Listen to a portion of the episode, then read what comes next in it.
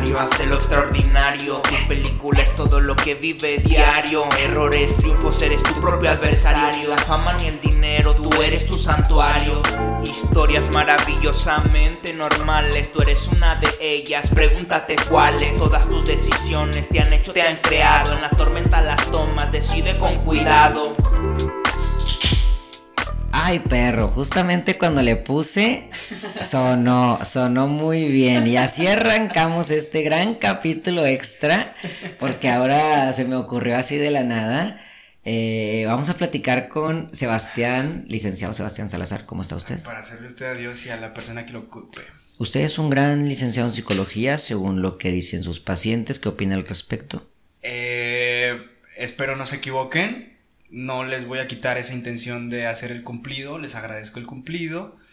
Este, y pues también espero que lo que hago hable por mí y les dé la razón. Ok, muy bien, pues vamos a ver si es cierto. Fíjense que ahorita ya los que tuvieron oportunidad de escuchar el capítulo de Sebastián eh, pudieron pues aprender un poquito de él como persona pero también platicábamos dentro de la experiencia de su vida, pues que también tiene este rol de terapeuta, ¿no? estudiaste en la Facultad de Psicología, fuiste de intercambio a España a aprender cosas importantes, ¿verdad? Creo yo que aprenderá cosas importantes, a lo mejor no aprendió ni madre, yo creo que sí. Puede ser que no. Y mañas también. Y mañas, ¿verdad? Como meterse a lugares prohibidos. si escucharon la, el capítulo de Sebastián y si no, vayan a escuchar la historia donde Sebastián se metió en un lugar prohibido. Eh, prohibido eh, pero bueno, pues vamos a hablar de un tema que a mucha racita le mueve la chompa, que a mucha racita le incomoda, eh, o al menos nos pone en duda. Creo que últimamente se ha hablado más de psicología y es algo bastante bueno. Se ha hablado más de psicoeducación, es algo bastante bueno. Hay más gente que sigue páginas en redes sociales de psicólogos, Instagram, Twitter, no lo sé, donde se comparte mucha información y creo que todos tenemos una concientización más amplia de lo que es la salud mental. No todos, obviamente, eh, válgame, voy a quitar esta palabra a todos, porque pues todos lo que tenemos el alcance de, que podríamos decir que somos muchos, pero no todos. Entonces, em, somos una generación que estamos más concientizada de lo que es la salud mental y uno de los temas eh, que a lo mejor se comparte mucho y que podría ser que alguna de esa información no sea la mejor posible es el tema del amor. Un tema históricamente a lo largo de toda la existencia humana complicado. Claro. Definitivamente, ¿no? Y Sebastián es una de las personas que yo en lo personal como terapeuta y como persona admiro mucho eh, ya lo platiqué en otro, en el capítulo de Sebastián, ¿verdad? Ya le puse en Oxo y todo. Pero ahora admiro mucho profesionalmente y, y este tema lo sabes muy bien, amigo. O sea, yo en lo personal creo que eres muy bueno en este tema. Y yo cuando tengo alguna duda, rápidamente se me ocurre llegar a ti para hacerte una pregunta al respecto como profesional. De, oye, Sebastián, mira, tengo esta situación, ¿tú qué opinas? ¿No? Em, y pues bueno, Vamos a arrancar entonces haciéndote la, la pregunta tan complicada de vida eh, que muchos se hacen, muchos no se hacen, muchos creen tener la respuesta según su subjetividad. claro. ¿Qué es el amor, viejo? Híjole. Eh, es que en sí misma la pregunta es muy, muy grande, muy amplia. Yo creo que todas las preguntas que te invitan a un conocimiento tan complicado, tan complejo, tan importante van a ser difíciles de responder. Eh, me gustaría mencionar algo antes de decir cualquier barbaridad. Date.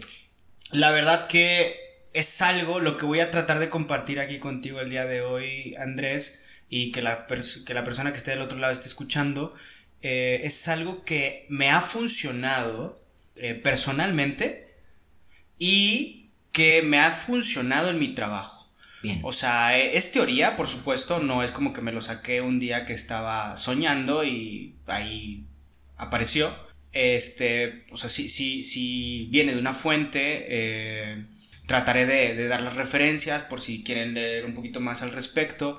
Yo sé que no es la única fuente de donde puede venir información como esta. La información que voy a tratar de compartir es algo que ha funcionado, algo que es teoría y algo que en lo personal he aplicado y sí da resultados y me ha ayudado a ser funcional. ¿sabes? Perfecto. Yo sé y quiero dejar bien en claro que no es la única postura, no es la única posición, eh, y qué bueno, qué bueno, porque eso nos invita a saber más. Muy bien, perfecto. Sí, voy a agregar algo ahí a lo que acabas de decir porque es importante. Somos dos psicólogos platicando. No somos dos psicólogos dando una nota de psicología. Eso no es un artículo científico lo que Ah, estamos sí, dando. Somos, somos dos psicólogos platicando. Eh, Ya platicamos como personas en el capítulo anterior. Ahorita platicaremos como psicólogos, pero seguimos siendo personas. Entonces, bueno, Sí, pues platicando. ojalá y les sirva, ojalá y les sirva eh, desde este punto. Por eso lo quise hacer separado, fíjate, por eso se me ocurrió hacerlo separado. Porque creo que, que, que a alguien le puede servir como estos 25, 30 minutos en lugar de chutarse pues la hora y media del programa pasado, ¿no? Entonces, pues bueno, ahora sí, viejito, eh, platícanos un poquito desde la teoría y desde también la experiencia que has tenido, ¿qué es el amor? ¿Qué es el amor? Eh, para términos prácticos, eh, me gusta mucho desglosar un poquito ahí las palabras, ¿no? Eh, dentro de la etiología de la palabra, a lo mejor se habla sobre el significado de amore, ¿no? De como de eh, eh, eh, esta invitación a la acción, a moverme, ¿no? Como movimiento, como incluso amortem, ¿sí? Que es mm, sin muerte, es decir, con vida. Entonces eso nos lleva a que algo está pasando, algo está sucediendo. ¿sí? El- el que tú tengas vida, vamos a llevarlo desde lo fisiológico, hay algo que está pasando dentro de ti, entonces hay cosas que se están moviendo, hay cosas que están funcionando. Eso desde un término muy... eh, desde ese rubro que podría ser la fisiología, es moverse, ¿no? Es movimiento, es generar un tipo de, eh, de dinamismo ya entrando a términos un poquito más eh, teóricos por personas que se han dedicado a investigar esto, me gusta mucho y a lo mejor para los que me han escuchado también en este tema van a decir, sí, siempre lo dices, pues es que me gusta bastante. Eh, me gusta mucho la definición de Eric Fromm, este, del cómo él lo pone como un acto de voluntad, que en otros términos es como una decisión. O sea, si bien yo hago conciencia o si bien yo genero cierto, eh, cierto raciocinio y dadas a, esas, a esos criterios o toda esa interpretación que yo tengo sobre, yo decido, yo quiero, ¿ok? Lo veo desde ese desglose, es un acto, que es un movimiento, es hacer algo, incluso por ejemplo cuando yo te digo te amo, que muchas de las veces es que sí, me dices te amo, pero ¿qué onda? ¿Qué más? Ok, el decir te amo es un acto, ¿sí? Pero llega el momento donde ese acto deja de ser como suficiente para eh, reflejar realmente el amor que puedes expresarle a otra persona. Y te invita a generar otros dinamismos. Ya decir te amo no es suficiente, ya el te amo lo quiero ver, ¿no? Eh, entonces el acto es importante. Ahora, voluntad. Cuando te sientas obligado, y lo puedo dejar así en ese ejemplo, cuando te sientes obligado a querer a alguien, o cuando alguien te esté obligando a quererle, eh, no estás amando. Puede ser cualquier otra cosa, pero amor no es. Entonces, cuando tú te percibas que no es libre eh, el tema donde tú quieres eh, amar algo, alguien, eh, no es amor del todo, ¿sí? Porque pues hay una parte de decisión.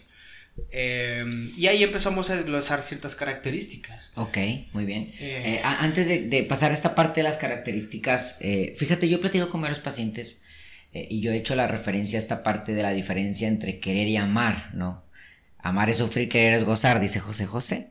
Pero, pues amar no es sufrir, viejo.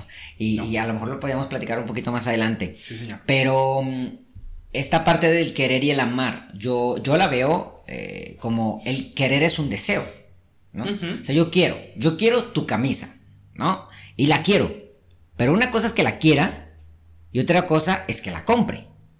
¿Se me explico? Claro. Y a lo mejor el querer, pues ahí está el deseo. Pero ya cuando yo lo llevo a la acción, ya es cuando yo la compro y decidí gastar mis 200 pesos, 300, 400, 500, co- de lo que me haya costado, para decidir esa camisa. Porque esos 200, 500 pesos los pude, usar, los pude haber usado en un chingo de cosas más.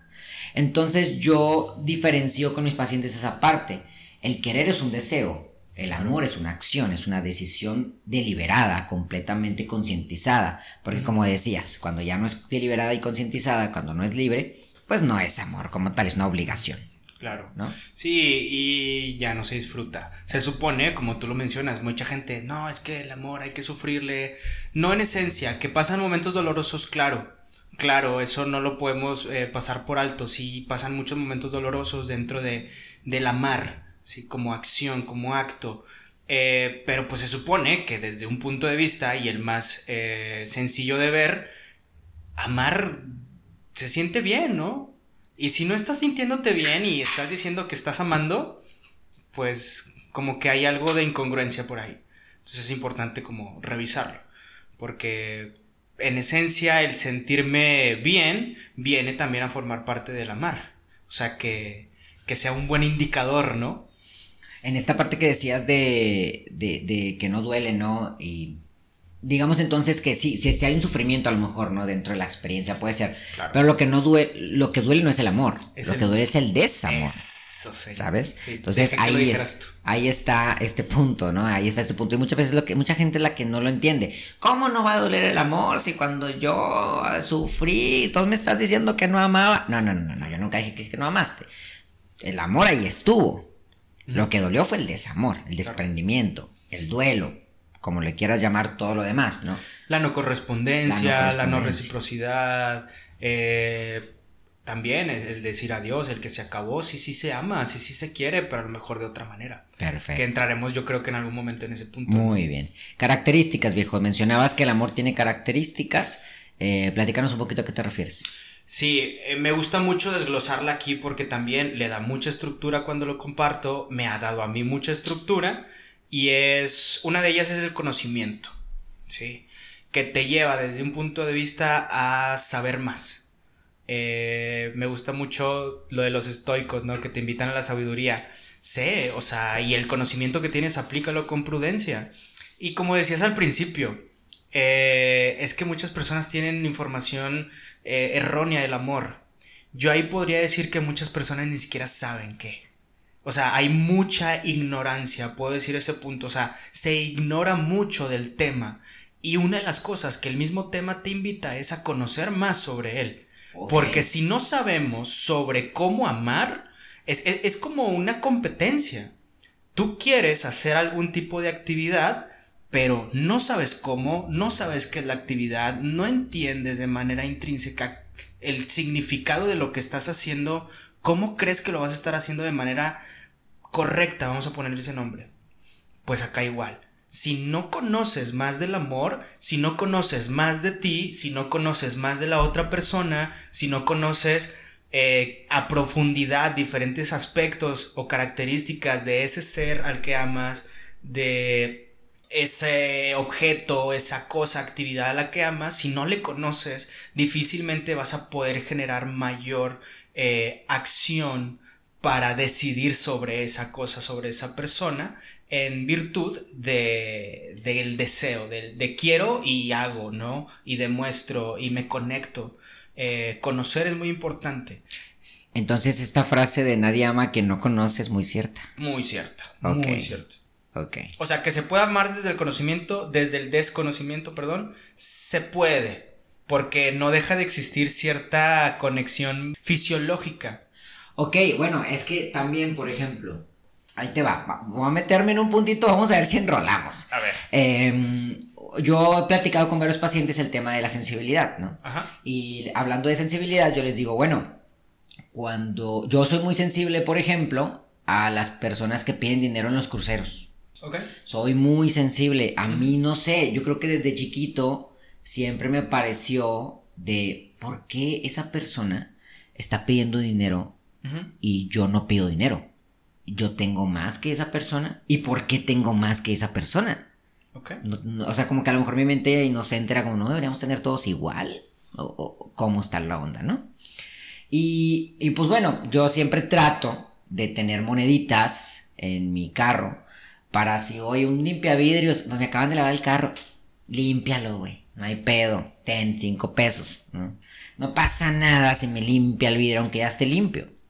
Oye, que el niño está vendiendo paletitas. Ten.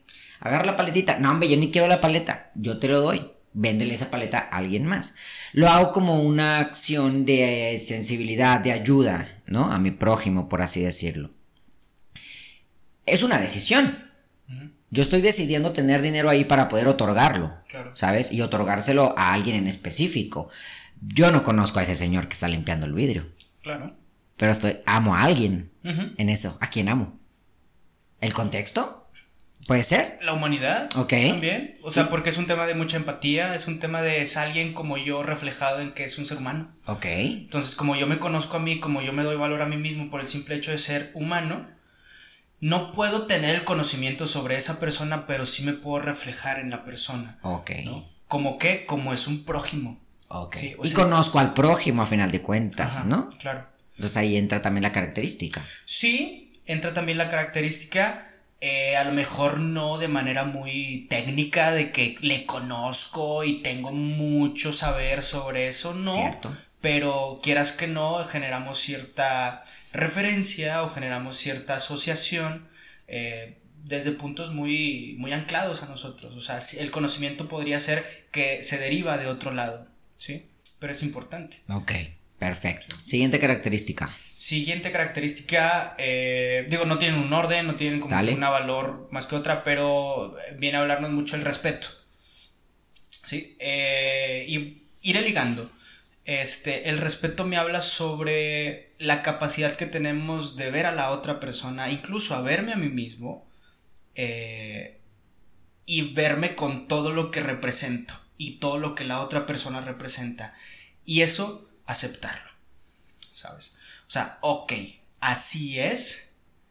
Eh, ¿Puede ser diferente? Seguramente. ¿Quieres que sea distinto? Ok, contigo. Puedes trabajarlo contigo. ¿Quieres que la otra persona sea diferente?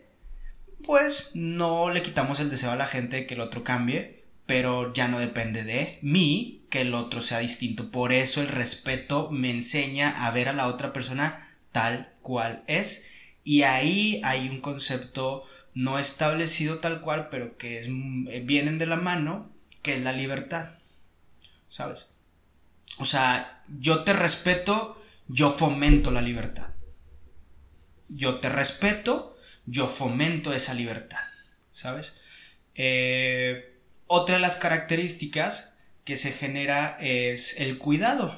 Ok. Y aquí empieza a retroalimentarse de manera interesante. A ver. ¿Por qué? Porque el cuidado no es te sobreprotejo o genero este cuidado, vamos a decirlo con términos más eh, actuales, más contemporáneos, tóxico. Ok. ¿sí? Oye, pásame tu ubica para cuidarte. Oye, es que te estoy marque y marque porque te estoy cuidando. Mándame fotos de dónde Mándame estás. fotos es que te estoy cuidando. Claro. A la madre. Eh, ojo, ojo, el cuidado es, por ejemplo, Andrés, yo te quiero, ¿sí? Yo tengo un aprecio por ti, este, y si tú andas mal, va, llámame y yo voy a donde estés, te recojo y, y te quedas en mi casa. O sea, genero cierta zona de protección, genero cierto cuidado. Oye, este, Andrés, estás enfermo, va, yo te voy, te cuido, compro las cosas, te llevo al hospital, eh, genero este cuidado alrededor, ¿no? Este, pero empieza a distorsionarse mucho si no contemplo que el amar también es respetar. Ok, Sí. porque ya un cuidado que, la, que cruza el respeto ya no es amor. Ya no es amor. Ok, interesante. ¿Sabes? Incluso esto pasa, vamos a poner ejemplos muy prácticos. eh, o, o- algo un poquito más saludable. Oye, pásame tu ubicación. Sebastián, eso está bien, está mal, es que mi, mi pareja y yo nos pasamos ubicación. A ver, ¿en qué contexto? Vamos a explicarnos y vamos a entendernos por qué se la pasan. Eh, pues fíjate que a mí la vez pasada, este, cuando iba en un Uber, eh, me quisieron violar. Y mi pareja dijo, si tú quieres, pásame la ubicación y yo te estoy revisando que llegues bien a tu casa. eh, o incluso yo te llevo. Márcame y voy por ti y hago esto y hago lo otro. ¿Está mal? Pues bueno, eh, sería importante entender de dónde viene el cuidado. Y de dónde viene el pedir o la acción. ¿Sí? Porque pues si viene desde esta parte donde el cuidado es genuino, es orgánico en el tema de pues quiero tu bienestar, ¿sí? No utilizo el cuidado como excusa para que para yo sentirme mejor, porque ya sé dónde estás, porque sé con quién estás, porque sé lo que estás haciendo.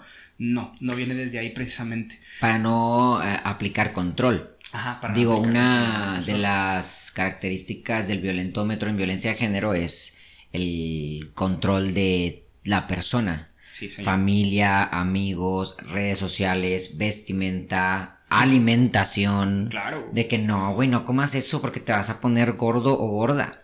Es Madres, güey. Te estoy cuidando. Eh, me estás controlando. Claro que sí. Entonces ahí transgrede esta, esta línea del respeto y de la libertad Y que de la libertad. mencionabas. 100%. Ok. ¿Por qué? Porque pues la, la persona también tiene este derecho a su privacidad. o sea, ¿Por qué te va a andar pasando su, su contraseña? ¿O por qué te va a andar pasando la ubicación? Está con las personas con las que quiere estar y está tomando las decisiones que quiere tomar, ¿sabes? O sea, ya esos temas pasan a otro, a otro rubro o, pasan a, a otro grado, ¿no? Donde pues sería importante como perseguir estos lineamientos para que sea un amor más puro o, o más acercado a lo saludable, este, con vistas a, pues bueno, si no estamos siendo retroalimentados de una buena manera, pues ya se tomarán ahora sí acciones que te lleven a decisiones para seguir respetando tras el conocimiento, generando cierto cuidado, porque a lo mejor si no embonamos, ahí el cuidado también es hacia conmigo. Si esto no está haciendo de tal forma que no hay respeto, eh, o a lo mejor no nos estamos comunicando de la mejor forma, que llegaremos a ese tema yo creo, pues también el cuidar es hacia conmigo. Esto no está bien, estoy percibiendo que el amor que me están ofreciendo no es precisamente el más saludable, me cuido.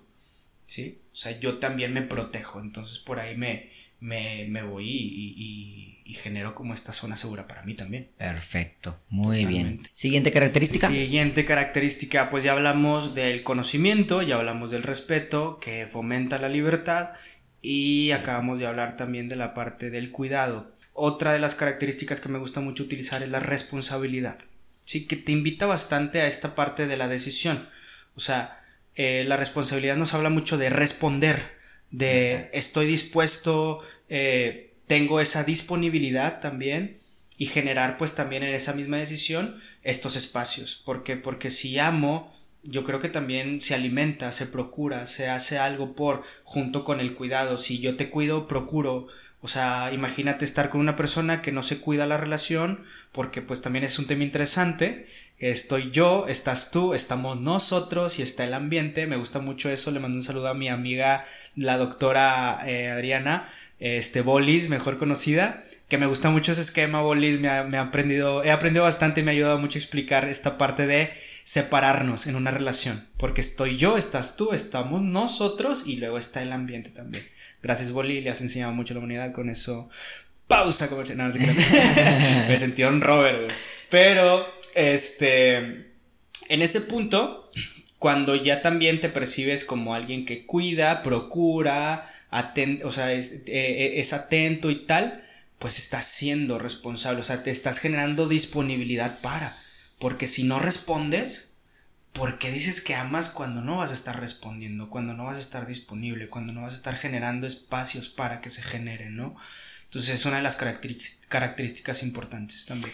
Y fíjate que la responsabilidad es algo muy importante en el amor, porque también, pues, es esta parte de la elección.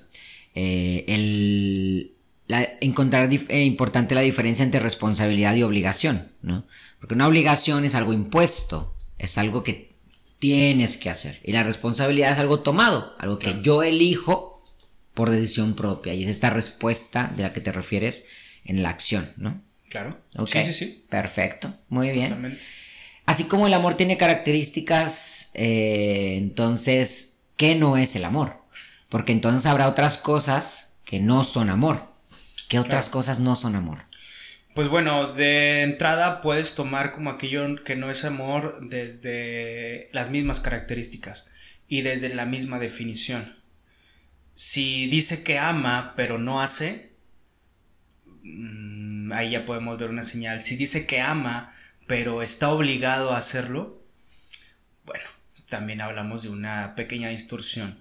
Si dice que ama, pero no conoce, no se esmera por saber, no se esmera por tener un poquito más de información al respecto, pues no está tan completo, ¿verdad? O sea, a lo mejor sí está amando, sí hay cierta información ahí que te diga, pues bueno, sí me siento atendido, atendida, pero quizá pudiera ser mejor, ¿verdad? Porque también aquí hablamos de ¿qué buscas? Yo le, le, digo mucho a los pacientes como que, a ver, vamos a hacer la línea base este, de, del amor, ¿sí? Desde dónde tú, ¿qué darías o qué estás dando o qué das en una relación?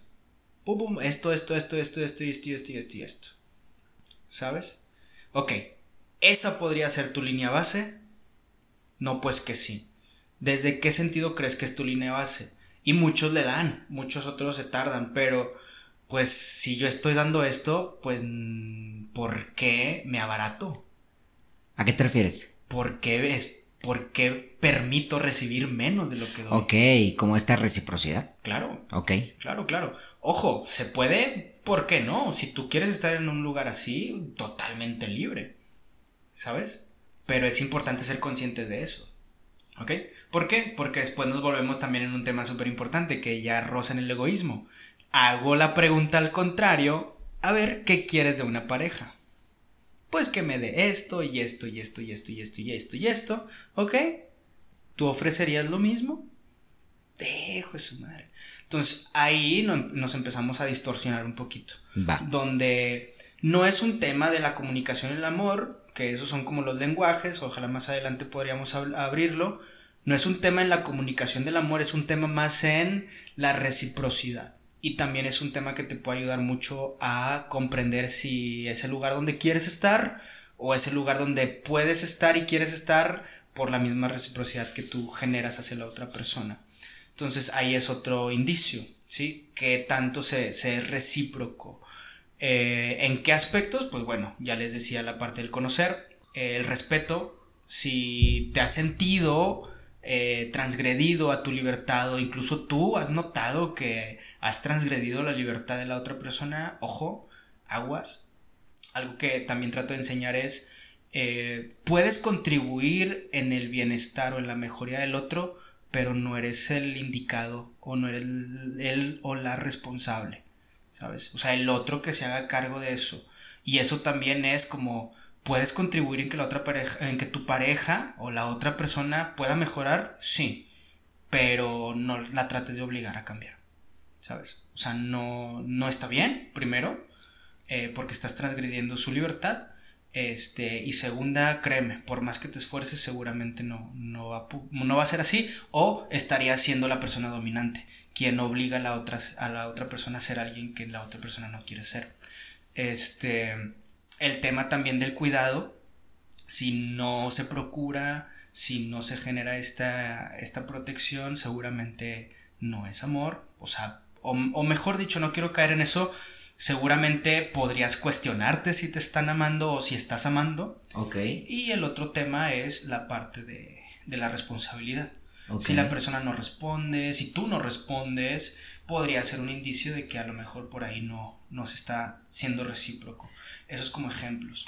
¿Y qué cositas podríamos definir como que fueran amor, pero realmente no lo son? Ok, pasa mucho.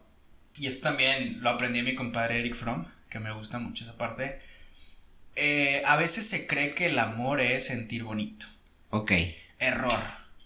Error. Error desde qué punto? Desde el sesgo. No solo es sentir bonito.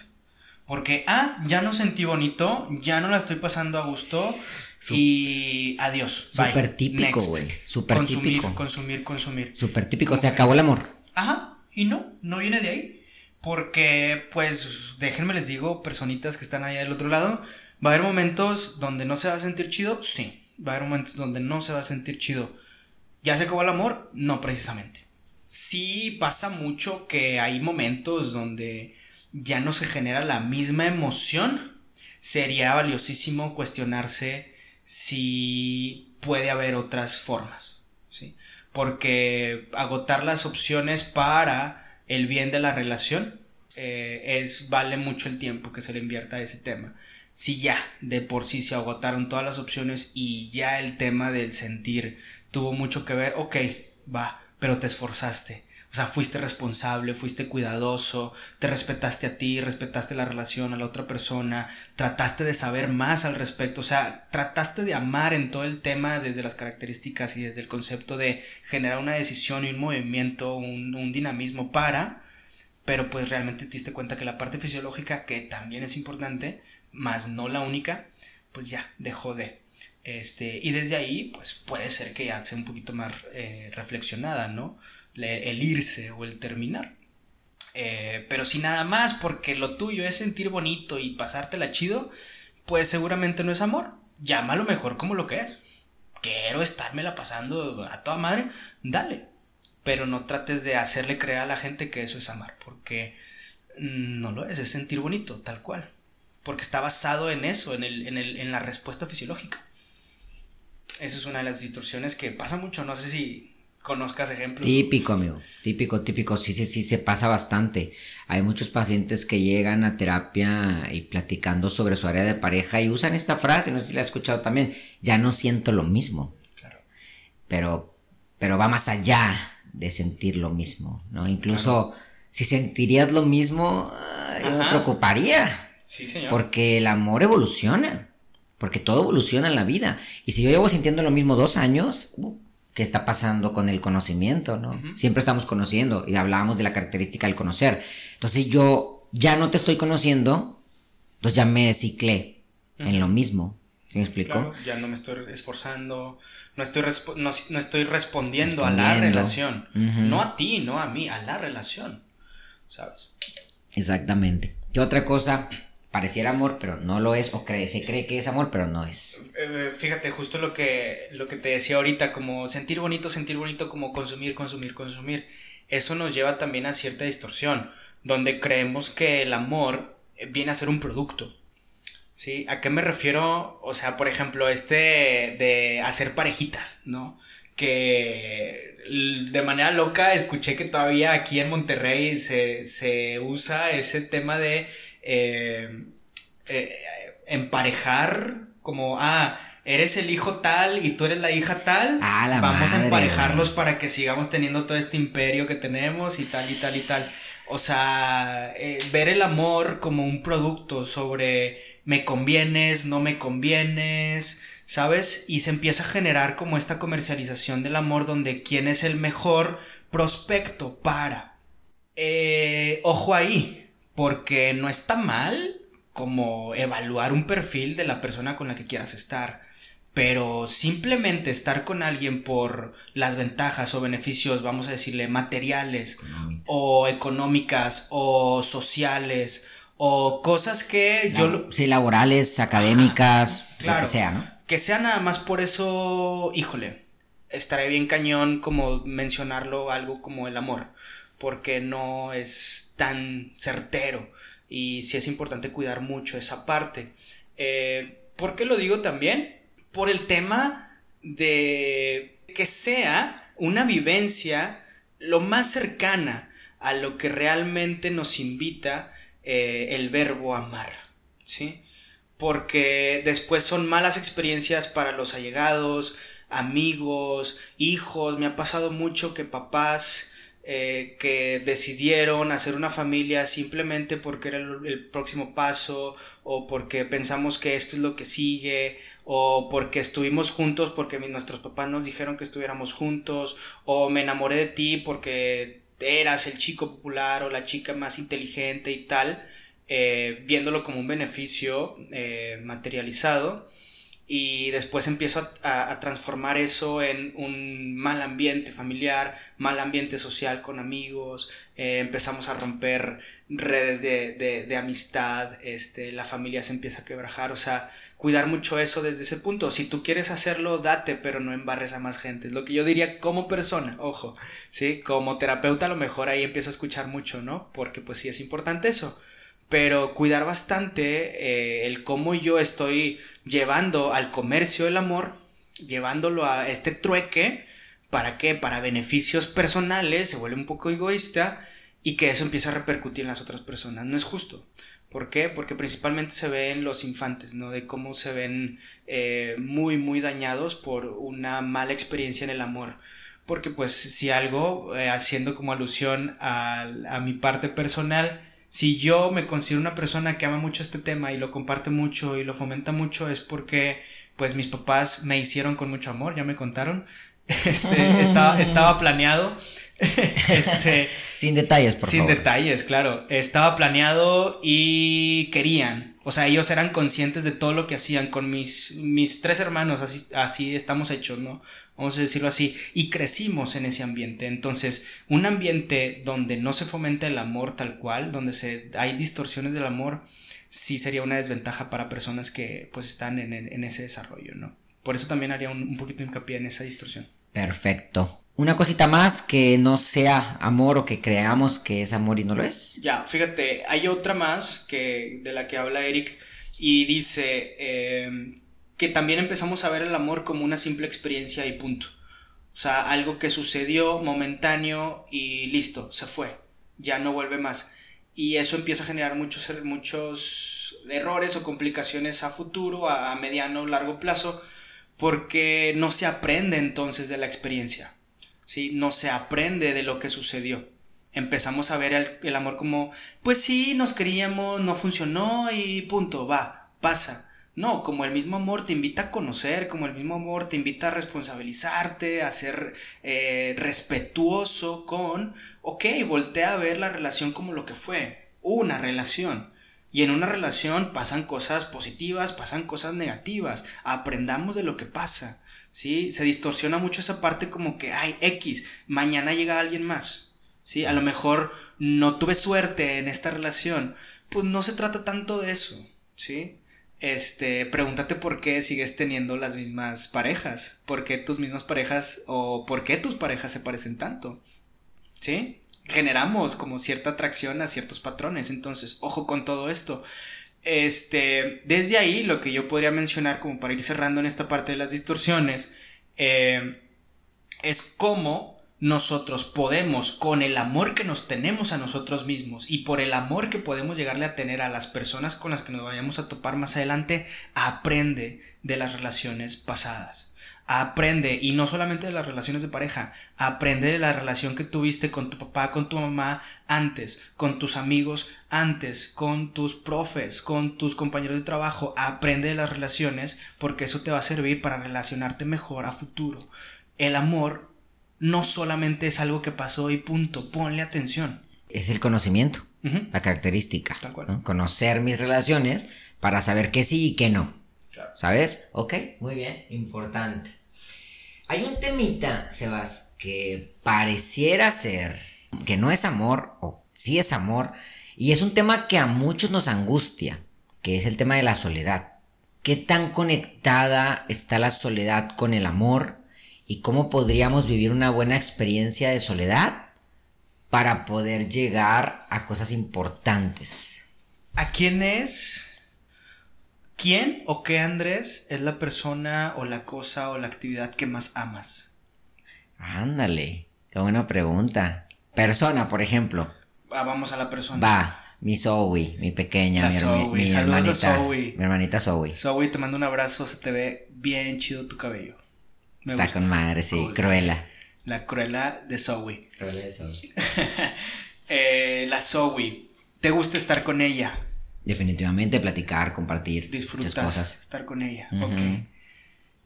Eso es algo que nos enseña el amor. Estar con alguien. Ok. ¿Sí? La soledad nos invita en un tema que no nos enseñan desde el amor.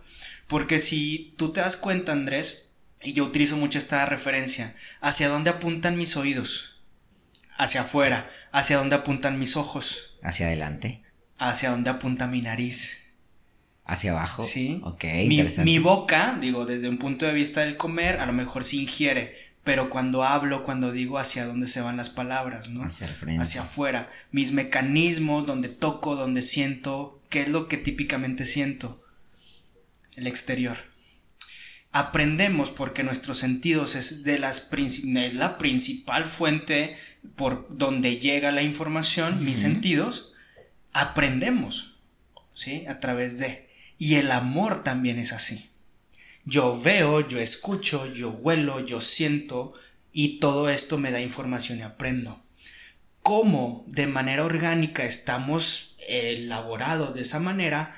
El tema de la introspección es algo que se va construyendo cuando generamos un poquito más de madurez cognitiva o un poquito más de razonamiento, dirían por ahí los expertos, este, más operaciones formales, o sea, donde tengo un poquito más de conciencia, más de raciocinio y puedo hacer un poquito más, este, em, partícipe de la reflexión, ¿sí? Eh, ahí nos invitamos a nosotros mismos, o incluso yo cuando lo manejo, invito mucho que este ajuste de los sentidos principalmente lo hagamos al revés. Me escuche yo a mí, me vea yo a mí, me sienta yo a mí. Cuando hablamos del tema de la soledad muchas de las veces es que estar solo es estar sin nadie. Cuando a mí me enseñaron a estar con alguien y cuando a mí me enseñaron a amar a través de alguien más. ¿Cómo voy a amarme a mí? Bueno, la soledad fomenta mucho el estar contigo. ¿Sí? Y ahí yo te pregunto ahí, Andrés, ¿tú te amas? Pues podría decir que sí. Podría decir que sí. O sea, ¿te gusta estar contigo? Fíjate que he aprendido últimamente a estar conmigo. ¿Sí? Sí. Porque pasa esto. Hay personas que te pueden decir, sí, amo a esta persona, quiero estar con esta persona, disfruto estar con esta persona, pero no quiere estar conmigo, no disfruto estando conmigo, no sé ni siquiera lo que es estar conmigo solo, sola. Y es precisamente lo que te invita a la soledad. Experimentar que el mismo amor que le puedes entregar a alguien más, lo puedes generar contigo mismo, contigo misma. ¿Sabes? Y es importantísimo, porque principalmente, por ejemplo, el tema de la dependencia emocional, una de las tres características más importantes es la soledad.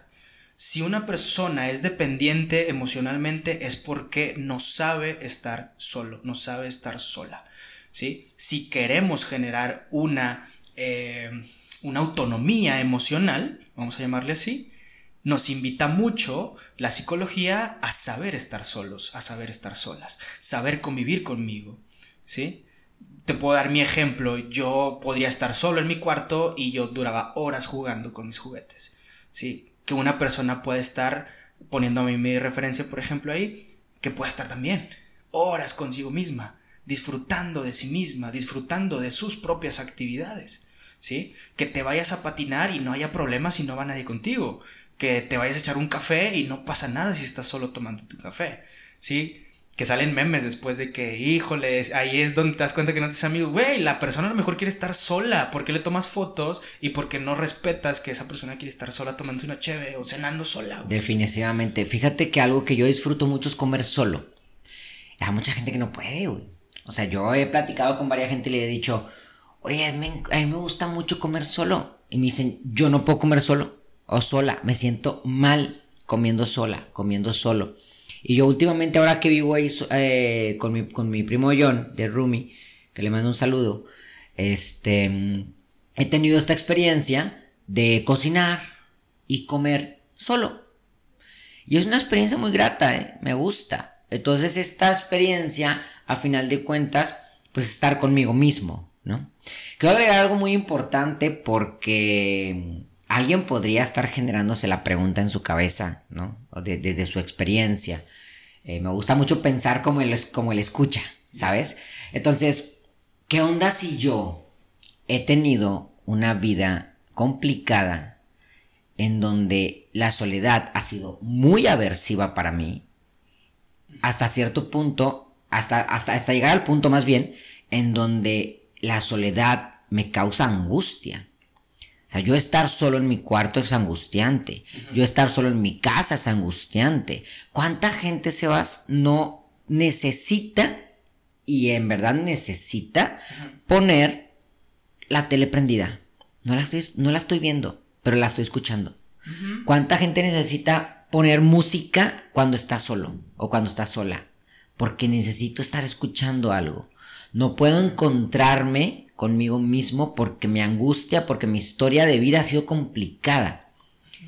Madres, ¿cómo le hacemos ahí? O sea, tendríamos que trabajar algo más, ¿no? Previamente.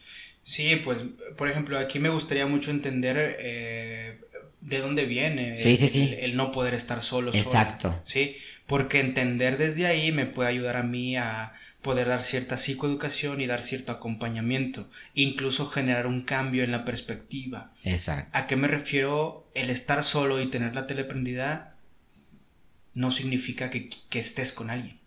¿Sabes? Exacto. O sea, a lo mejor el estar solo y tener la tele prendida te funciona y lo usas como principalmente quizás sí una distracción, pero de momento eh, secundario o, o in- indagando un poquito más en ello, quizás es algo que disfrutas. ¿Sí? O al final del día fue un mecanismo que te surgió en los momentos más difíciles y eso pasó Se quedó. se quedó. Pasa nada. Ayudaría mucho a entender de dónde viene ese miedo a la soledad. Porque algo que te puedo decir es que típicamente el miedo a la soledad que me han presentado, incluso puedo llegar a presumir que en su mayoría, casi casi rozando en el 100%, es porque las personas tienen una mala autoestima. Y ahí me lleva al trabajo en la autoestima, ¿sí? Que es ayudar un poco o generar un poquito de reforzamiento en el tema del autoconcepto, qué piensas de ti, eh, de la autoimagen, te gusta lo que ves en el espejo, el cómo te comportas, si no te gusta, pues bueno, vamos a generar los cambios, en la autoeficacia, que tanto creo en mí, que tanto soy capaz de atreverme a hacer cosas, y en el autorreforzamiento, que tanto también soy consciente de generar en mí estos premios, estos apapachos que también no tuve en otros lugares. Trabajo las carencias, qué me faltó, ¿sí? ¿Por qué digo que estoy solo? Porque algo faltó, o sea, estoy solo porque alguien no estuvo, o porque algo no estuvo, me siento solo porque algo no está. Entonces también eso viene desde las carencias. ¿Cuáles son tus carencias? Y a ver, ¿qué te hubiera gustado que te hubiera dado papá? ¿Qué te hubiera gustado que te hubiera dado mamá? ¿Qué te hubiera gustado que te diera tu, tu expareja o tus amigos que no te dieron? No, pues es que mis amigos nunca me invitaron a jugar con ellos. Pues bueno, fue exclusión, fue rechazo. Vamos a trabajar ese tema. Y empezamos a generar este empoderamiento a través de la terapia. Y ahí se empieza a trabajar ahora sí el tema de algo que era súper aversivo para mí, empieza a generar estos cambios este, y se vuelve algo incluso pues como aspiracional, o sea, querer estar solo. Entonces, si no me lo pudo dar alguien en algún momento, yo me lo puedo dar. Es responsabilidad. Cuando hablamos del amor, hablamos de responsabilidad y pasa mucho que yo le dejo la responsabilidad de amarme a otra persona. Andrés, yo no me amo y yo te entrego la responsabilidad a ti. ¿Cómo? Ay, es que Andrés no me ha dicho que soy un buen amigo o un buen terapeuta y si él no me lo ha dicho, eh, por su culpa yo me siento como me siento. Y pues no, eh, te quiero quitar esa mala imagen del amor eh, desde la parte de la responsabilidad. Sí, si ya estamos grandes, me gusta mucho una frase, una canción de Jera MX. Jera, si estás escuchando, espero que Jera, Jera, fle no, hombre, no. Fiel escucha de historias maravillosamente normales, Jera MX. Un eso, saludo para. Jera. Te- mañana también caes. Ya habíamos platicado que íbamos a hacer una carne asada con Messi mañana. Ah, huevo. Bueno, Jera, también caes ahí para que puedas probar ahí Sí, eh, el rebate que vamos a armar. rebate. Ok, continuamos. Sí, señor. Y como dice mi compadre una de sus rolas que me gusta, dice, ya estoy grande para jugarle al dolido. Entonces, sí, ya estamos un poquito mayorcitos como para generar mecanismos, dinamismos, donde yo me haga un poquito más eh, activo o me involucre un poquito más en mi bienestar. Si a mí me faltó abrazo, que puede hablar de contacto físico, puede hablar de atención o tiempo de calidad, yo me genero ese tiempo de calidad a mí mismo. Yo me entrego a mí mismo esa atención. ¿Sí? ¿Cómo? Oye, ¿cómo mejor? Si es un tema también de alimentación, ¿por qué no alimentarme mejor? ¿Por qué no este, meterme a un curso nuevo? O sea, aplicar cosas que sean para como ejercicio de atención hacia mí mismo. Voy a terapia. ¿Sí? Me decía una paciente que creo que eso lo agarró de un meme. Es que me gusta mucho porque es como si me estuvieras entrevistando como si fuera una famosa, una estrella. Y me gusta porque se habla mucho de mí. Y yo, pues claro, disfruta. O sea, encuentra también esos espacios. Es tu espacio personal más propio. Sí, sí. Yo a veces les digo a mis pacientes eso porque me dicen, ay, es que no, no, me vayas a juzgar o, ay, es que me siento con vergüenza de decir esto. Este es tu espacio personal más íntimo. Da y explica lo que quieras y di ven y rayasela a quien quieras, yo mientras anoto, pero haz lo que quieras, ¿no? Como este, esta angustia del meme de cuando hago una broma y mi psicólogo anota de que fuck, fuck, ¿qué está anotando? Pero sí, ¿no? O sea, bueno, al final de cuentas ya fuera de broma, esto es espacio personal, fluye. Y date esa chance. Ya. O sea, papá no te escuchó, mamá no te escuchó, aquí sí. Aquí háblame de lo que me quieras hablar porque es tuyo. Y ya la persona va experimentando ahora sí a través del ejercicio, a través de la práctica, cómo es ser escuchado, cómo es ser atendido, cómo es ser reafirmado, porque los terapeutas también aplicamos eso de que, oye, qué inteligente tu comentario, oye, no manches, no sabía que tenía estas, cualidades. Oye, y ya el tema o, el motivo de consulta a veces lo hacemos un poquito al lado de repente estratégicamente. ¿Para qué? Para que la persona también nos esté alimentando de lo mismo. Porque lo que busca precisamente, a lo mejor de manera muy secundaria, es reafirmaciones que no encontró en otros sitios. Y nosotros les modelamos también. Entonces, hazte responsable. ¿Sí? O sea, encuentra ese punto donde tú también puedes aliviar tu propia carencia. Muy bien, perfecto. Tema de la soledad, importantísimo. Aprendamos a estar solos, conectémonos con nosotros mismos. ¿Te va a generar angustia al principio? Sí. ¿Te va a incomodar al principio? Sí, sí, sí, sí. Nada fluye tan sencillamente en la primera vez. Pero uno va encontrándose y va llenándose a sí mismo. Yo aprendí mucho y de, ti viejo, eh, a ti te tocó ese tema, aprendí mucho del tema de autoimagen cuando dábamos el taller de autoestima.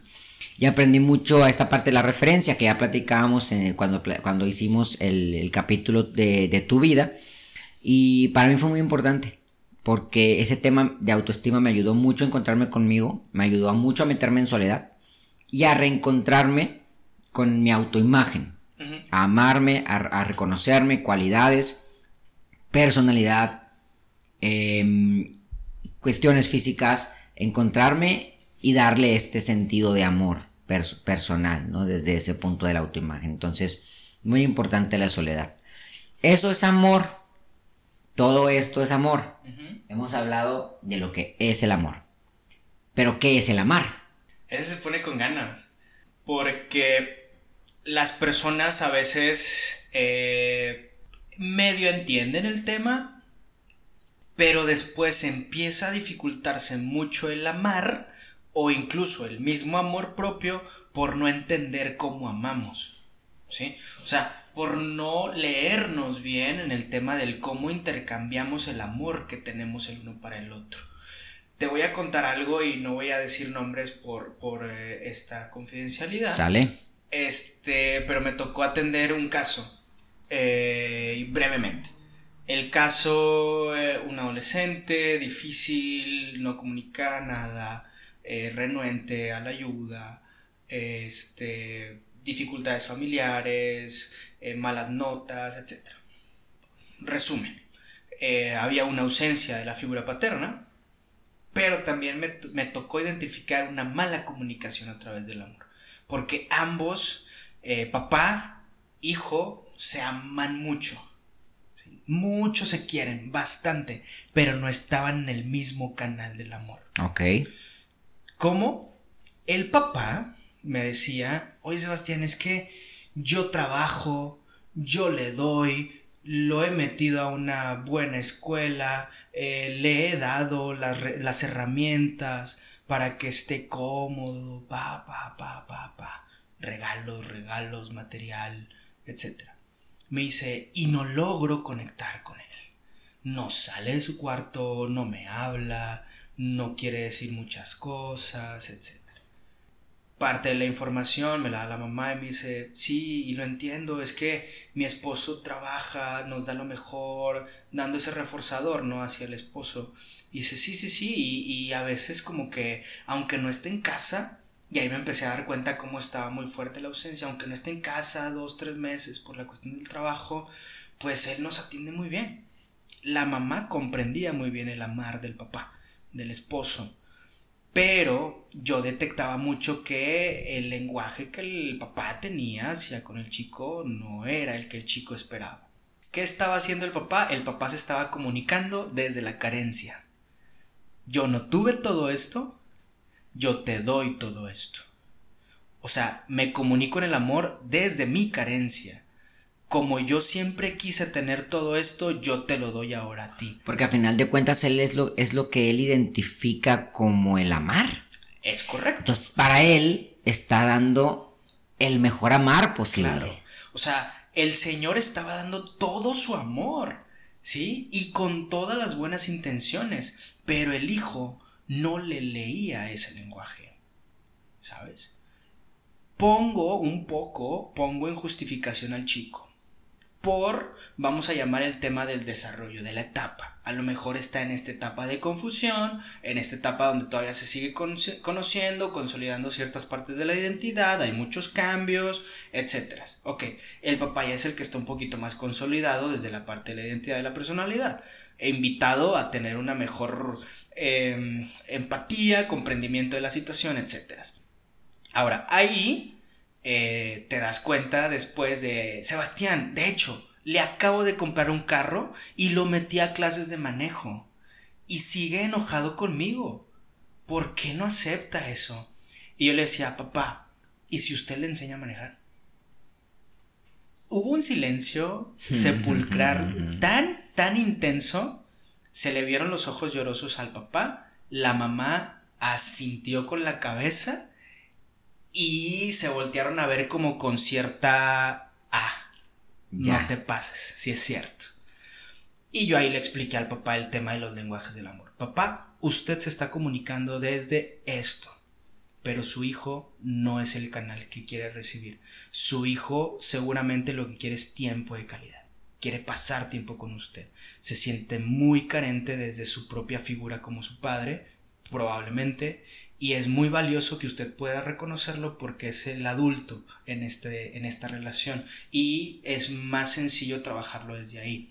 Después, en ese momento, se le enseña al alumno que el cómo usted ha estado amando todos los otros años y eso reforzaría más la relación. Y ahí empezó a generarse un cambio. Es importantísimo entendernos desde los lenguajes para podernos comunicar mejor al amar. ¿Cuáles son esos lenguajes? Híjole. ¿Tú quieres mencionarlo? Tú también hablaste de ese. Sí, tema, sí, sí, sí, claro, claro, claro. ¿Cómo, ves si lo platicamos? Sí, claro. Uno a uno. Tú me dices uno y yo Definitivamente, mira, a mí. Eh, yo el que más recibí en casa y el que más trato de, de concientizar a muchos adolescentes, porque a veces no nos damos cuenta cuando estamos adolescentes, eh, son los actos de servicio. Eh, la forma en que nosotros servimos a alguien a través tal vez, por ejemplo, de nuestro trabajo o de nuestro tiempo. En mi casa, por ejemplo, eh, mis papás vivían en los actos de servicio. Nos daban tiempo de calidad, sí, sí, sí, eh, pero pues para la de contar. Porque en mi casa, fíjate que nunca fuimos de regalos. Por ejemplo, que ahorita tocaremos el punto de los regalos. Pero eh, en mi casa, los regalos, pues nos los traía Santa Claus, güey. Entonces, pues gracias Santa Claus. Pues papá y mamá, ¿no? Y papá y mamá, pues tenían un trabajo que no les daba una remuneración importante, que nos daba para comer, que nos daba para vivir y para vestir, pero párale. La verdad, nunca tuvimos para lujos. Hasta ya después, gracias a Dios, que a lo mejor consiguieron un mejorcito trabajo, que a lo mejor tuvieron un aumento, que a lo mejor ya yo pude trabajar, mis hermanas pudieron trabajar, chalala, ¿no? Todo, todo mejora con el tiempo. Pero vivimos muchas crisis y los regalos pues los traía Santa Claus. Entonces mis papás se esforzaban todo el año para que Santa Claus, ellos no, nos, nos dieran los regalos. Entonces en la mente mía niño es, ¿y mi papá cuándo me regala algo? ¿No? Porque pues no alcanzas a percibir que tus papás, bueno, ay no, es un tema complicado. pero bueno, ya cada quien sabrá. No se lo enseñen a los niños. Este, pero sí, ¿sabes? Entonces era muy complicado ese punto. Eh, y fuera de regalos, los otros que X los puedo mencionar, el contacto físico y las palabras de afirmación, no. Mi papá me da dos abrazos al año. ¿Cuáles son? En tu cumple y en Año Nuevo. Así es. Sí, señor. Sí, así es. Mi papá no lo da, no lo recibió de chico. ¿Cómo se lo voy a pedir? ¿Sí me explico? Y las palabras de afirmación, pues tampoco las recibió. Y mamá tampoco nunca fue de, mi hijita, te amo mucho, estás bien bonita y lo que quieras. Entonces, pues yo viví en un ambiente de amor muy bueno, de amar muy interesante, pero totalmente inmerso en actos de servicio y tiempos de calidad, pero actos de servicio siempre. Es un lenguaje muy importante para mí, que me dejó muchísimo. Me hizo darme cuenta que el que tú me digas, por ejemplo, ahorita que empezamos a acomodar todo, que me dijiste, ¿te ayudo? ¿Sabes? Es la intencionalidad del servicio. Es un acto de amor muy bonito. Eh, esta parte que tú dijiste, güey, ya pedí la cena, voy a ir a comprar dos, tres cervecitas para echárnoslas mientras platicamos. Es un acto de amor muy bonito. ¿Sabes? Entonces esta parte del servicio para mí es muy importante y yo les decía a muchos a mis muchachos del CIDEP que los amo mucho y los extraño mucho. Bueno, ya no los extraño tanto, pero sí los extrañé mucho en su momento. que era muy importante saber que nuestros papás, cuando están trabajando, nos están amando, güey. Claro. Porque nos están dando un acto de servicio. Porque mi mamá y mi papá se están partiendo la madre ocho horas aguantando al pinche jefe que les grita bien cabrón para darnos un pinche plato de comida, para comprarnos una camisa al fin de semana, para llevarnos al cine y al estadio y para que en Navidad, si ya estamos más grandes, pues podernos dar un regalo o si no, pues Santa tira paro. ¿sabes? Pero siempre están en constante acto de servicio cuando trabajan. Cuando le, yo les preguntaría a ustedes, te pregunto Sebas incluso, a lo mejor lo hiciste en algún momento, pero les preguntaría, ¿alguna vez le agradecimos a nuestros papás por trabajar por, por nosotros? Como gracias papá por trabajar por mí y darme comida, alimento, darme alimento, dame, darme vestimenta, darme, darme casa. Madres, güey. Yo creo que el si pongo mucho, el 5% lo ha hecho.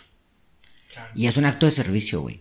Y creo que es muy importante ese lenguaje. El amor en mi vida ha sido muy importante. Sí, eh, y es muy valioso el cómo lo mencionas, porque nos invita el, el, mismo amor a tener el conocimiento, que desde otro punto de vista es hacer un poquito más de conciencia. ¿sí? Eh, sí, algo que yo te puedo decir es que de mi papá, no recibí muchas palabras de afirmación, al contrario, fue muy exigente, fue muy eh, tajante en su lenguaje de no, no vales verga, le pegaste mal a la pelota, metí tres goles, hice un hat trick, pero me equivoqué en una jugada y él me va a recalcar toda la semana esa jugada, ¿sabes? Este, la cagué en algo, no sé, tuve beca, por ejemplo, que es algo que, me acuerdo, tuve beca para la, la preparatoria, este, pagamos muy poco gracias a la beca, pero me equivoqué en una materia. Saqué una nota ni tan baja porque pues también se me pasaron de lanza, no tan baja, pero esa simple nota hizo que cambiara mucho el esquema de la beca. Entonces ya pagué como cinco veces lo que estaba pagando. Y no me bajaba de, de inútil en su momento. ¿sí? O al menos bueno, creo que estoy aseverando algo que quizá no es cierto, pero al menos yo así lo sentí. Al menos así lo sentías, claro. Y si lo llegó a hacer, obviamente viene desde este punto también de que él creía que era lo mejor que podía hacer en ese momento. Completamente. Y después lo entendí, güey, porque también me dio la tarea de comprender el pasado de mi papá. Claro. De preguntarle, güey, pues cómo te fue a ti, güey. Definitivamente, claro. también me dio la tarea de eso.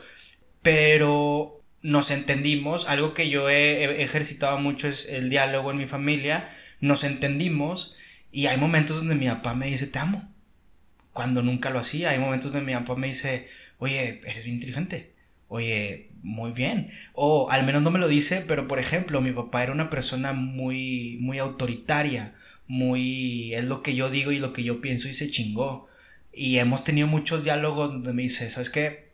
Tienes razón, y se queda callado. ¿sabes? Ya no, ya no dice más. y me dice, si es cierto, déjame lo reflexiono, déjame me quedo con eso y lo reflexiono. Entonces, hemos cambiado mucho por saber cómo nos estamos comunicando, ¿no? Y es muy importante porque entonces pasa lo siguiente, sí. Eh, por ejemplo, algo que mamá ha hecho mucho es eh, los actos de servicio también y las palabras de afirmación también. El tiempo, todo. Yo creo que mis papás me entregaron de todo un poco y mucho, yo creo también. Puede ser un poquito más notable, por ejemplo, con, con mi papá el tema de, de la... Eh, de, los, de las palabras de afirmación y con mi mamá podría ser un poco este, no, güey, no, con mi jefa nada, güey. Ah. Mi jefa me dio tiempo de calidad, mi jefa nos llevaba a los entrenamientos, mi jefa jamás nos ha dejado de decir cuánto nos ama, cuánto nos apoya, cuánto nos admira y lo hace constantemente. Eh, actos de servicio, no se diga, güey. Este, todo, todo, y nos hemos comunicado muy bien. Y me gusta esa parte donde haces mucho énfasis en cómo ellos han generado cierto, eh, eh, cierta intensidad en su lenguaje a tal grado que llegan a renunciar hasta cierto punto. Desde el punto de vista de padres, llegan a renunciar a ciertas cosas personales que dimensionan el amor que te están entregando. Definitivamente. Eh, por ejemplo, mamá llegó al punto de ella de ser una excelente técnica eh, mecánica porque trabajaba en una fábrica reparando máquinas y, era muy buena haciendo eso. Este, se dedicó a la familia, se dedicó al hogar y feliz ella haciendo eso, ¿no? Entonces, renunciar, por ejemplo, ahorita que está muy de, muy de moda el tema de la equidad, renunciar como mujer a tu carrera profesional por dedicarte al hogar, a ver de dónde viene esa intensidad de amor, ¿no? Desde lo que estamos hablando. ¿ok? Desde lo que estamos hablando, exactamente. Este, pero es muy poderoso y me hizo acordarme de la canción de René, no sé si la has escuchado. ¿Cuál? La de Residente. Que él habla de su propia vida y es una canción como más que cantada, es recitada con un beat detrás. Eh, y hay un punto donde habla de su mamá, de cómo ella renunció a su carrera profesional, creo que de artista, para atenderlos a ellos. Sí, y como, y, me da mucho sentimiento cuando llega esa parte donde ella bailaba y los entretenía y hacía cosas para que ellos estuvieran bien y, no vieran toda, pues todo el desmadre que estaban pasando eh, y desde este lenguaje, ¿no? De, del servir, del estar ahí, de, del poder darle algo a los demás. Entonces, entender cómo nos comunicamos el amor es muy valioso y para hacerlo un poquito más estructurado para los que nos están escuchando, eh, regalar, hacer detalles, dar algo, los actos de servicio, que es otro de los temas.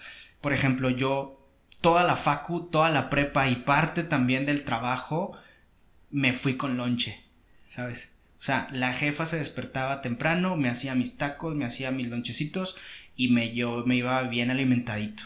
Yo siempre llevé lonche en la escuela, güey. En la primaria, siempre, güey. Mi mamá era un robot mi mamá yo le decía, mamá, tú eras un robot, hacías todo.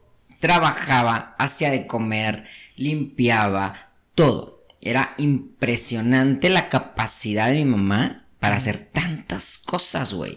Mi papá, al día de hoy, hace un chingo de cosas. Va y trabaja y luego en la casa se la pasa que si arreglando no sé qué chingadera, que si acomodando no sé qué chingadera, y luego ahí viene la vecina que le arregle el refri, que le arregle el abanico y que...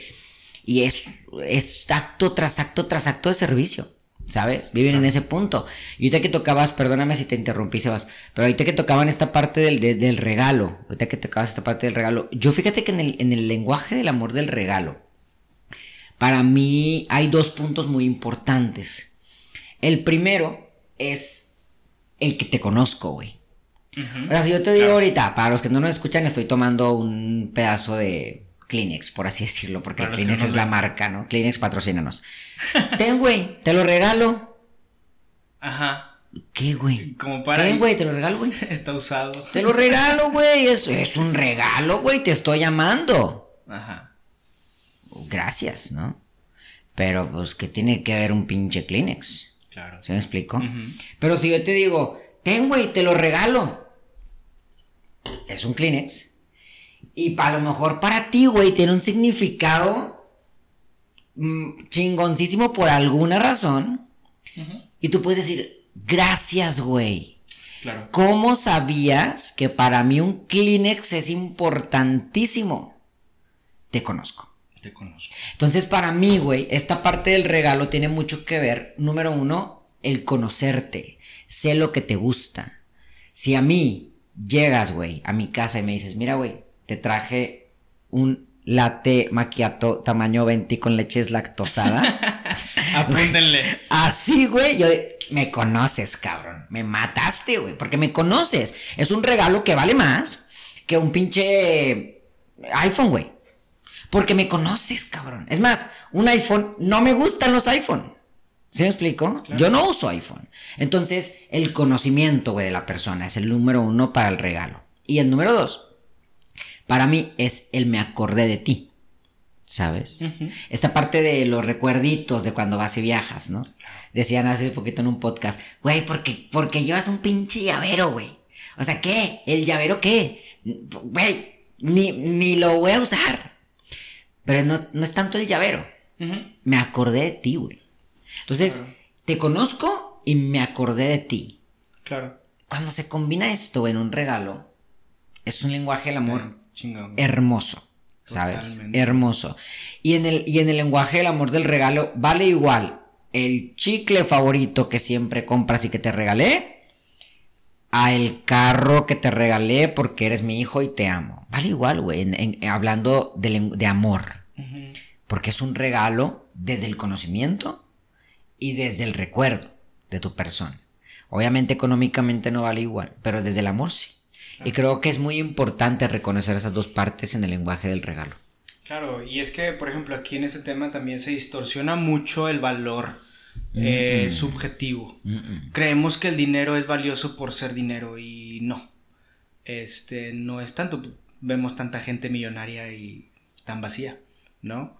Este, es importante darnos a la tarea de ver dónde está lo, lo preciado, porque de ahí también viene como este, no mames, güey, es que los pinches tacos de la jefa. Te puedo poner el ejemplo, yo una vez llegué a mi trabajo, saqué mis taquitos, estamos almorzando todos, todos, bueno, la mayoría estaban almorzando cosas compradas, yo saco mi lonchera, saco mi, mi aluminio, lo abro, y neta hubo un punto donde varios se me quedaron viendo y me dicen, güey, ¿qué es eso?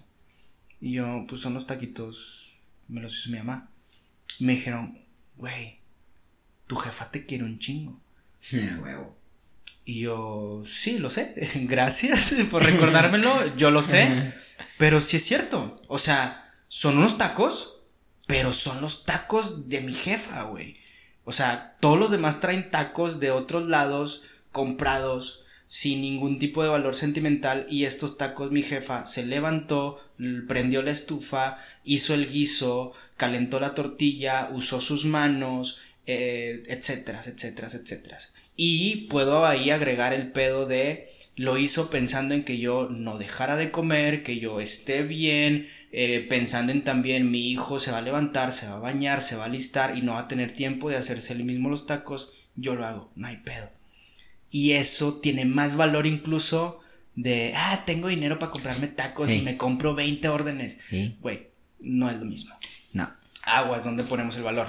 exactamente, importantísimo. Fíjate, eh, rapidito, no, es que, güey, chingado contigo, sale y sale, sale cosa. ahorita me acordé de esta parte del regalo, eh, mi amigo Chiqui, que le mando un saludo, que lo amo mucho, que se ha convertido en alguien importantísimo para mí últimamente. Eh, Chiqui ya lo he visto mucho últimamente y me llevo, me, siempre que llega a mi casa, güey, llega con unos rancheritos. No sabes el amor que yo siento cuando este güey llega a mi casa con unos rancheritos, güey. Claro. Los rancheritos a mí me encantan, me encantan los rancheritos. Entonces este güey me conoce, güey, y me los lleva y me los regala. Entonces eh, es esta parte del regalo que te termina por infundar el corazón, güey, eh, metafóricamente, ¿no? Te, te llena de, de, de, de amor. Y, y, pues bueno, para brincar a los demás lenguajes y no alargarnos más de lo que ya nos alargamos, eh, tiempo de calidad. Tiempo de calidad. Eh, mi mamá muchos años nos acompañó a todos lados. que si natación, que si taekwondo, que si gimnasia, que si soccer, si algo les puedo compartir es que yo pasé por casi todos los deportes sabidos y por haber en, aquí en Monterrey. Eh, mi mamá estuvo ahí, ¿sí? Este, papá también me acompañó muchas de las veces en momentos significativos. Este, de hecho, como a veces yo me sentía no apoyado por un punto, papá estuvo en momentos muy importantes. Que quizá no era frecuencia, pero era muy, muy, muy de calidad. De hecho, eh, cuando yo me sentía un poquito eh, distanciado de mi familia en el tema del baile, que, que no entendían mi amor por el baile, que por qué llegas tan tarde, porque ensayas todo el tiempo, porque ya no convives con nosotros los fines de semana, porque me iba a eventos a bailar y iba a otros lados porque es tan importante. Y mi papá abiertamente me dijo, ¿por qué, güey? O sea, porque yo una vez en una competencia de baile en la prepa vendí mi Xbox para poder viajar. No tenía el dinero para viajar, entonces vendo mi Xbox y me voy de viaje. Y mi papá me decía, güey, ¿por qué haces eso, güey? O sea, ¿por qué, ¿por qué vendiste el Xbox? O sea, y nada más por un viaje, no se entendía. Pero cuando llegamos nos recibieron con el trofeo y todo eh, e hicimos como que toda esta este em, bailamos o sea nos pusimos en escena para mostrarle lo que habíamos ido a hacer allá a la competencia y todos nos vieron la única persona que estaba ahí era mi papá o sea mi familia no porque no hubiera querido estar ahí sino porque no pudo pero quien sí estuvo ahí fue mi papá entonces mi familia me ha demostrado que han estado en momentos que han sido importantes para mí. Definitivamente. si hablamos de tiempo de calidad, cuidar mucho esa, esa parte donde momentos significativos, alguien, porque puede ser familia, puede ser amigo, puede ser pareja, alguien estuvo ahí. Si te está entregando eso, porque también me he dado cuenta, eh, por ejemplo, una vez mi chaparrita, eh, este, yo le expresé de manera muy abierta, le dije, ¿sabes qué? este, me gustaría que me vieras jugar fútbol. No por, por el tema así de que, ah, mi, mi chico está jugando fútbol. No, no, no. Neta, sería muy, muy bonito para mí verte en las gradas. Punto. Ay, güey, pues es que eres bueno, güey. Si Era, te la rompes, güey. Era, cabrón. Bueno, güey, pues nada más. Si juegas con los chonchitos de a ver, o sea, si jugamos en una división así, eres bueno. ya sé. E, era bueno, sí, sí tenía mis atributos, eh, no lo voy a mentir. Pero bueno, en ese punto, eh, después pasó como dos, tres semanas. Yo estoy jugando fútbol, meto un gol y de repente escucho, bien amor. Y yo, ¿qué pedo? Volteo a ver y estaba Daniel ahí, güey. Shit, güey. Güey, no mames. No manches, güey. Me aventé una mortal de lo emocional que estaba. O sea, o sea me eché una maroma para atrás, güey, porque dije, wow. Como niño chiquito, güey. Sí, sí, sí. O sea, chiflado porque ahí estaba, chiflado porque me estaba acompañando. Y lo único que hizo fue estar ahí. Fue todo lo que necesité. Voy a agregar dos cositas bien importantes con esto del, del, del tiempo de calidad. Eh, yo en lo personal, primero que nada, en la historia de vida, eh, yo, mi papá me dio mucho tiempo de calidad, por ejemplo, yendo al estadio, güey. Yo voy al estadio desde los dos años de vida. Entonces, mi papá siempre me llevó al estadio. Y para mí, yo me acuerdo, güey, cuando estaba chiquito, me acuerdo que era para mí muy importante, muy importante, cuando, cuando Monterrey jugaba de local, güey. Porque era ir al estadio con mi papá y, era un momento bien chingón, bien chingón. O me gustaba muchísimo y aprendí muchas cosas y platicamos muchas cosas que a lo mejor en otros momentos no se daban porque mi papá se partía la madre toda la semana para trabajar para nosotros. Entonces, pues era un momento muy, muy, muy padre, ¿no? Y por ejemplo, mamá siempre me acompañó con las tareas, güey. Si yo terminé por aplicarme académicamente y lograr lo que tengo, es porque mamá estaba al pie del cañón con mis tareas. Y órale, cabrón, y siéntate y échale ganas, y aquí estoy, te voy a preguntar. Y mamá siempre me acompañó, güey. Entonces ese tiempo de calidad. Y pues bueno, lo, que, lo, más, lo más que quieras, ¿no? También las carnitas asadas y que la platiquita y que vamos con tu abuelita y toda esta parte importante, ¿no? Del tiempo también que pasábamos juntos. Pero para mí era muy importante.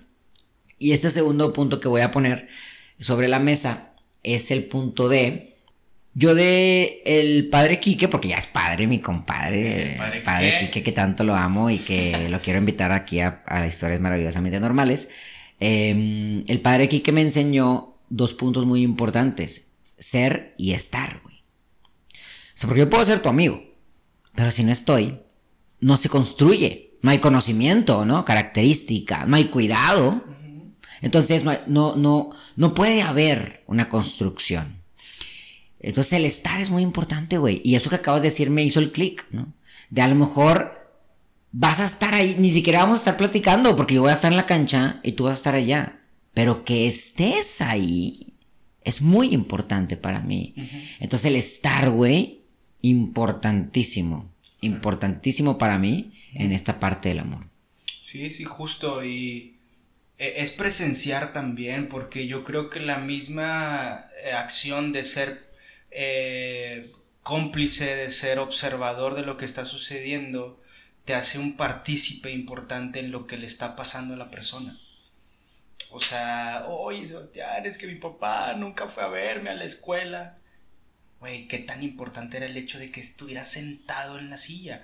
¿Cuántas escenas de, películas o de series no nos muestran el niño triste en, en la exposición de la escuela y luego pasan la escena donde está la silla vacía? güey, el estar, güey, como tú lo mencionas. O sea, si nosotros podemos estar por ahí, a lo mejor para nosotros no significa nada, pero para la otra persona es un chingo, güey. Entonces, eso también es un lenguaje. Muy bien. Contacto físico y palabras de afirmación. Hecho madre porque la neta ya nos pasamos de lanza. Contacto físico. Contacto físico, este... Híjole, te puedo mencionar que hay personas que pueden concebir la idea de pues tener este tacto con alguien más, pero hay otras que lo tienen mucho más acentuado, ¿sí? Que tú vas caminando y les tomas de la mano y los, los aprietas y esa persona dice, no manches, Andrés me dio la mano. No manches, Andrés me dio un abrazo. ¿Sí? Eh, te puedo poner un ejemplo en el, e-, en, esta parte donde Daniela, Daniela poco contacto físico tiene con otras personas. Pero Daniela sí me dice, oye, la otra vez no me tomaste de la mano. En esta situación yo quería un abrazo y no lo recibí. Y eso me ha, me ha dicho mucho lo importante que para alguien puede llegar a ser algo como esto, ¿sabes? Eh, no sé para ti, pero por ejemplo para mí, en situaciones importantes, el abrazo de una persona que considero importante para mí es muy, muy reparador, muy sano. Este, y he visto eso con otras personas. He estado en mi oficina y llega un alumno y me dice, cuando se podía, por supuesto, me dice, profe, le puedo dar un abrazo. Y yo, date. Y era todo lo que ocupaba. ¿Sabes? Entonces, el tema del contacto físico es eso. ¿Qué tan importante puede ser un simple gesto para alguien que nosotros podríamos dar sin ningún tipo de problema o a conciencia? Perfecto. Y las palabras de afirmación, pues bueno, importantísimas eh, afirmarle a la otra persona que la amamos a través del diálogo, ¿no? Y no solamente es el decir te amo, o sea, te amo, te amo, te amo, no. Hay más formas en las cuales podemos expresar el amor a través de las palabras. Hay muchísimas frases, ¿no? te quiero, te estimo, eres muy importante para mí, yo voy a estar contigo, chalala, ¿no? Todo esto. Pero también los elogios son importantes, ¿no? Oye, para mí eres muy inteligente, eres una persona muy astuta, eres una persona muy eficaz, eres una persona perseverante. Entonces empezamos a expresarle a la otra persona también lo que pensamos de ella y es una forma de decirle a la otro, a la otra persona que lo amamos o la amamos. Entonces es importantísimo también esta parte de las palabras de afirmación.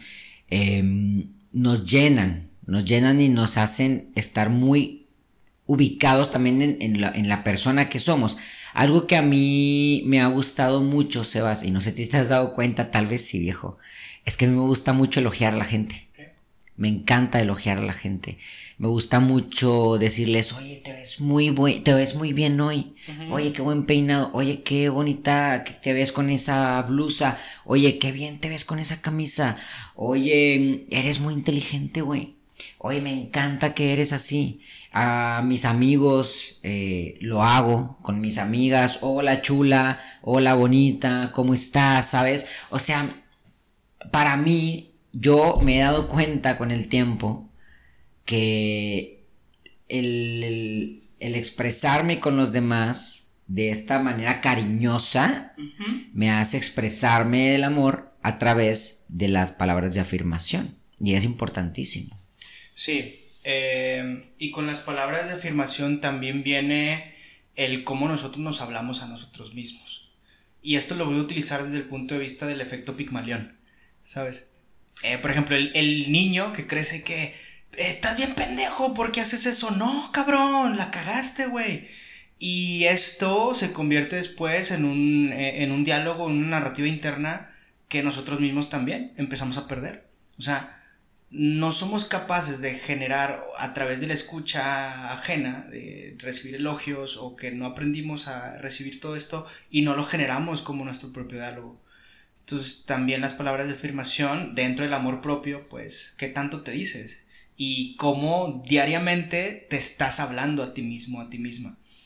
Porque eso también es, es un lenguaje. O sea, eh, de hecho, y te lo puedo compartir de la experiencia personal, hubo un momento dentro de la pandemia donde mis pensamientos eran muy negativos. Mucho, muy negativos. Y casualmente fue el momento donde más, eh, o mejor dicho, donde menos eficaz me sentía, donde menos concepto positivo tenía de mí mismo y donde menos hice cosas. O sea, entré en un punto tan pasivo, entré en un punto tan depresivo que mi concepto se vio muy, muy este, golpeado. Eh, mi eficacia o mi creencia de mí mismo para hacer diferentes cosas se vio también muy, muy golpeada y eso se vio reflejado en lo que yo hacía.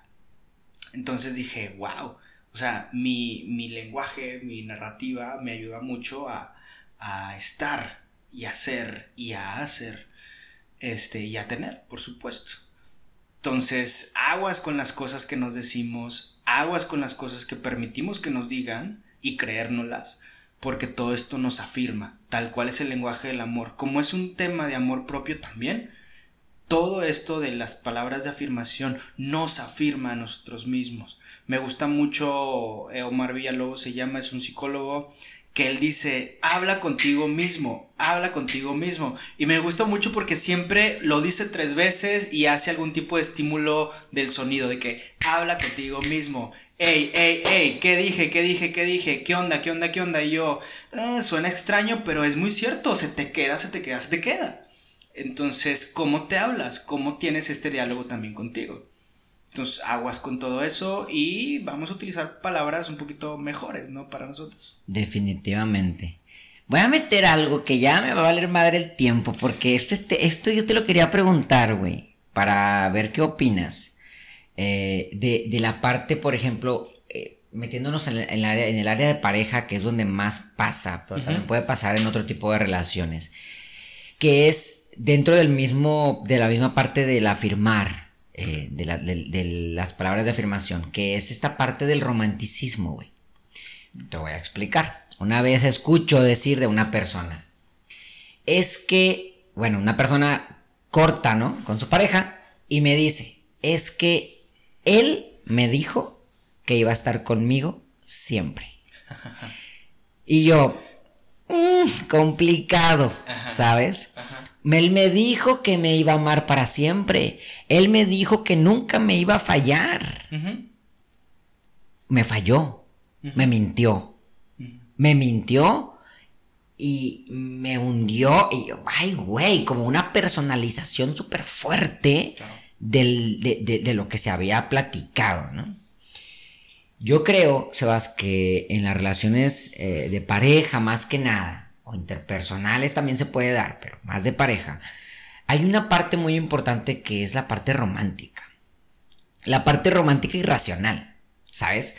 O sea, eh, eh, el, estar en pareja y estar en un momento lindo y decirte es que yo te amo y te voy a amar siempre.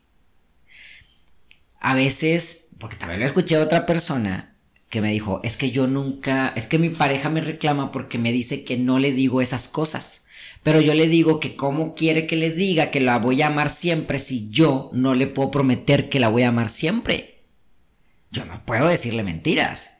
Y yo por dentro, oh, es que, güey, es parte del romanticismo. O sea, porque si no, entonces dejamos eh, la comunicación fría y racional. Y decimos, no, es que yo no puedo decir esto porque no es racional. Güey, somos humanos. Yo creo, y quiero escuchar tu opinión, eh, yo creo que el romanticismo es parte de las relaciones. Y si no le metemos esta chispita, esta pizquita de, de, de, que nos haga sentir bonito, porque decías ahorita, es una distorsión, pero también puede existir y no, te, no hay ningún problema. No solamente es eso, pero también puede existir. Em, no está mal o está mal. No, no está mal. Eh, cuando se vuelve distorsión es cuando solamente me enfoco en eso. Solamente me enfoco en eso. O sea, si es parte de, por supuesto que no, güey. O sea, eh, diría uno, diría incluso el Omar Villalobos que recientemente lo, lo, empecé a escuchar otra vez porque hacía mucho tiempo que no lo escuchaba. Este, güey, disfruta, date, o sea, en el tema de, por ejemplo, la, la sexualidad, que él dice, güey, hagan el amor, o sea, vayan y, y tengan relaciones con su pareja el día de hoy, ¿por qué no? Y habla mucho desde este punto de vista. Sí está chido sentir bonito, sí es parte del amor sentir bonito, no es la única parte, ¿sí? Y cuando hablamos de, esa, de eso, de que no es la única parte, podemos entonces, ya con cierta madurez en el amor, comprender cómo se eh, separan las cosas. ¿Por qué? Porque es valiosísimo cuando nosotros podemos ser seres racionales en el amor con todo este compromiso en el te conozco, tengo más conocimiento, me informo más, eh, soy mucho más responsable, soy respetuoso, cuido, genero actos, hago cosas y todo porque lo hago desde la libertad, porque yo quiero hacerlas, porque he sido así. Todo eso sí, racionarlo pero también permitirnos sentirnos bien, sentir bonito. Y si el romanticismo es parte de, dale, a conciencia. Me encanta mucho cuando en CJ nos decían, libre y responsablemente. O sea, con toda la libertad del mundo genera estrategias, genera modos, genera comos, pero responsable. ¿Qué te puedo decir? Una de las cosas que me gustaba mucho, que Daniela ahorita se ha de estar retorciendo un poquito si lo escucha, pero yo a Daniela lo conquisté bastante con romanticismos, con, con eso de para toda la vida, porque, y le escribía cartas y le explicaba con palabras cosas que no podíamos hacer todavía, que era viajar juntos, que era pasar momentos muy íntimos juntos, y le explicaba a través de palabras y utilizando estas analogías y poemas y la chingada tratando de explicarle cómo yo estaba comprometido en la relación y cómo me interesaba mucho amarla. ¿Sabes? No está mal, pero está bien también el tema de que seas consciente de que esto no se convierte en un absoluto. Definitivamente. O sea, aguas con eso. Si tienes la capacidad de separarlo, súper chingón. Si no puedes con ello, entrénalo. No lo dejes, entrénalo. ¿Por qué?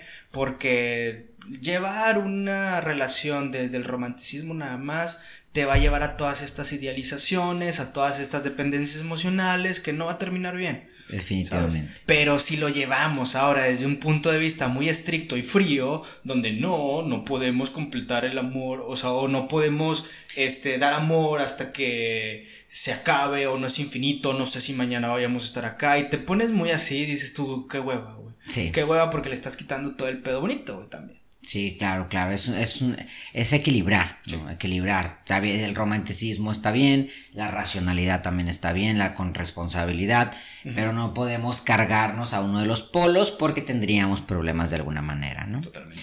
Yo creo, Sebastián, que tú, yo y el tema del amor no podemos convivir en 30 minutos. güey. No sé No. por qué chingados dije 30 minutos, pero bueno, aquí está. El Aquí que estamos. quiera, el que quiera escuchar que lo escuche y que aprenda. Yo ya aprendí. Entonces, con madre, güey. Gracias otra vez, Sebas, por acompañarme, por estar con nosotros, por compartirnos todo tu conocimiento y sabiduría, güey. Y, y pues bueno, esperamos que esto le sirva a alguna persona de alguna forma, aunque sea algún cachito de lo que dijimos, para que podamos crecer en salud mental, podamos crecer en amor propio, podamos crecer en autoestima y lo que quieras, y seamos pues mejores personas dentro de esta comunidad, ¿no? Y dentro de nuestra, de nuestra individualidad también. Claro. Y pues yo espero haberme quedado con nada y que tú te hayas ido con mucho. Hijo de tu pinche madre, buena, buena, muy bien, muy bien. Perfecto. Sebas, gracias, güey, de nuevo. Gracias a los que nos escucharon hasta aquí, porque este está más largo que la entrevista, güey. No seas mamón. Pero pues así bueno. es la vida, así es la vida. Gracias, los queremos mucho y Igual. adiós. Todo lo dicho en este capítulo es de dos psicólogos platicando. Adiós. Hasta luego. Historias maravillosamente normales, tú eres una de ellas. Pregúntate cuáles. Todas tus decisiones te han hecho, te han creado. En la tormenta las tomas, decide con cuidado. Historias maravillosamente normales, tú eres una de ellas. Pregúntate cuáles. Todas tus decisiones te han hecho, te han creado. En la tormenta las tomas, decide con cuidado.